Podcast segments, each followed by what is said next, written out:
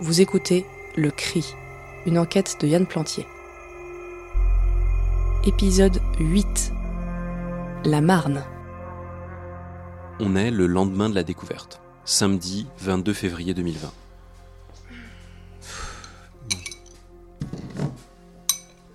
On va se faire comme, un, comme dans un joli documentaire radio. D'accord, comment ça? Ah bah tu, tu vas voir. Euh, euh, Julie, est-ce que vous pouvez me décrire ce qu'on ce qu'on voit là? Ah merde, ah d'accord, t'es sérieux. Euh, bah c'est un... C'est un réveil matin. Je vois un, ré- je... je vois un réveil matin. On se prend un café et on débriefe. Un assez gros réveil matin, en plastique, euh, très coloré. À l'évidence, c'est un jouet pour enfants, hein, euh, avec une scène de ferme autour du, cadran qui donne l'heure. Et euh, puis il y a tous les animaux de la ferme. Et quand on appuie dessus, euh, on, a pu voir que bah, ça faisait le bruit de l'animal sur lequel on appuyait. Et puis derrière, y a, si je le retourne, il y a un bouton pour régler l'heure. Et sur le côté, il y a, une, molette qui permet de régler le volume. Euh, ah oui, puis surtout au-dessus, il y a des petits machins solaires là qui, euh, qui alimentent, euh, qui doivent alimenter le bazar, quoi. Et ju- juste pour qu'on soit sur la même longueur d'onde, on est d'accord, c'est c'est de la merde cette découverte? Ah, je suis désolée, c'est un peu de la merde. Tu vas faire quoi du coup? Je sais pas. À ce moment-là, c'est pas la joie. Je m'étais jamais autant investi dans quelque chose pour un résultat aussi pathétique. Le mystère du cri qui transperce les nuits muséoises n'est pas vraiment ce à quoi je m'attendais. Je sais pas à quoi je m'attendais, mais pas à ça. Pas à un réveil de chez Nature et Découverte oublié pendant un déménagement. Depuis plusieurs années, je suis blasé d'être juste ingénieur du son. Et je m'étais inventé une carrière de journaliste d'investigation. J'avais du talent, de la ténacité, j'avançais vaillamment sur les traces de mes glorieux aînés. Bientôt s'ouvriraient les portes de la cellule Grand Reportage de Radio France. J'y serais reconnu par mes pairs et le grand public ne s'y tromperait pas. Je ferais partie des grands. Le problème, quand votre carrière se déroule exclusivement dans votre tête, à fantasmer plutôt qu'à regarder la réalité en face, c'est que quand ça se brise, ça a beau être invisible, silencieux, ça n'en est pas moins douloureux. On va faire du vélo. Juste, juste du vélo. Enfin, Ah ouais? Ouais, c'est genre comme avant, genre on descend les bords de Marne jusqu'à la Ferté ouais. Ouais, ouais, ouais, on, se D'accord. rejoint, on se rejoint devant la mairie. Eh, tu sais quoi, tu... il faut juste que je passe par chez moi. Tu me laisses 10 minutes et puis, euh, puis on se retrouve devant la mairie. La Seine-et-Marne n'a pas bonne presse. Elle n'a pas mauvaise presse non plus, elle a, elle a rien et c'est encore pire. C'est tout juste si on nous accorde que le sud est sympa, euh, Fontainebleau, Vaux-le-Vicomte. Mais en vrai, ça c'est pas la Seine-et-Marne, c'est une enclave versaillaise.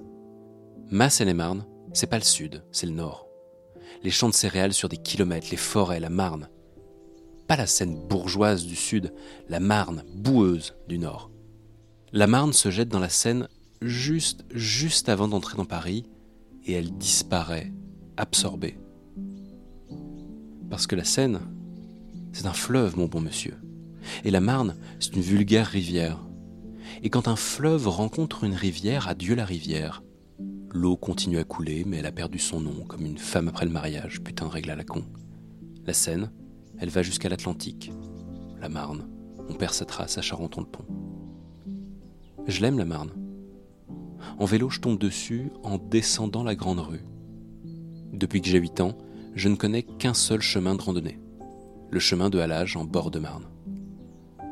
Année après année, plus en plus loin vers l'amont ou vers l'aval au gré de mes envies, avec comme point de départ, au centre, Mussy. Je peux partir pour une demi-heure, juste un aller-retour.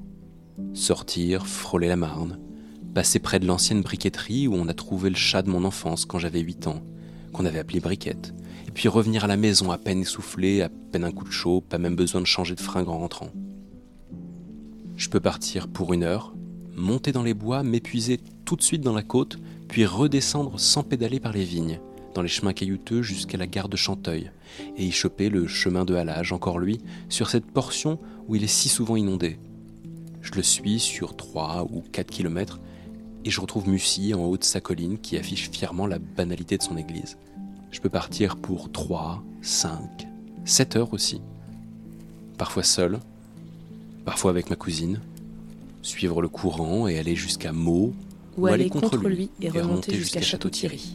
Je ne fais que longer une rivière, à l'aller comme au retour. C'est que, du plat.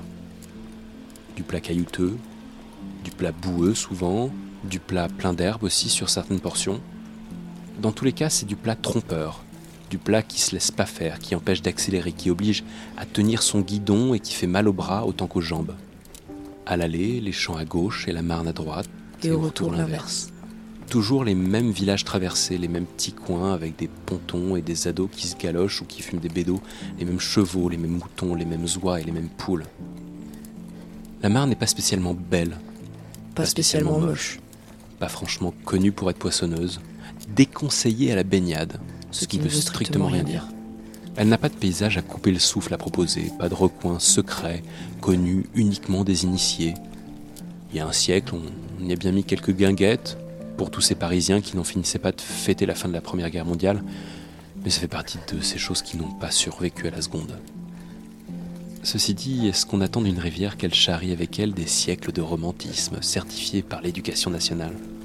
Je m'en fous qu'on ait écrit aucun sonnet sur la Marne, qu'elle n'ait pas intéressé Lagarde ou Michard, qu'elle traverse pas la moindre ville listée dans le must-see du New York Times. Pas question d'être ingrat. La Marne n'a aucune qualité si ce n'est la seule qui compte. C'est elle, qui, sert de paysage à mon enfance. Et à l'instant où je réalise que je me suis trompé de métier, de vie peut-être.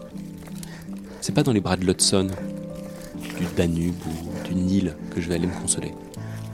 C'est à grands coups de pédale, avec ma cousine, sur son chemin de halage que je trouverai ce drôle d'épuisement qui ressemble à une énergie nouvelle dont j'ai foutrement besoin.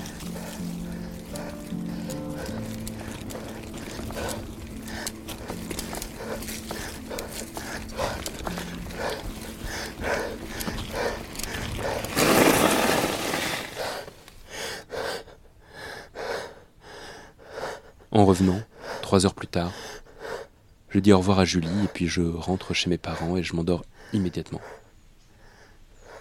Je me réveille à 14 heures, je mets l'horloge avec tous ces bruits d'animaux dans mon sac à dos et je prends la voiture jusqu'à la gare.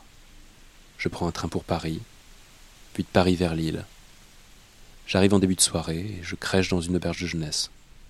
Le lendemain, je me rendrai chez Claire. Claire, la fille de la famille de la maison abandonnée. Elle habite à quelques rues de l'auberge. Je lui filerai le réveil, et ce sera terminé.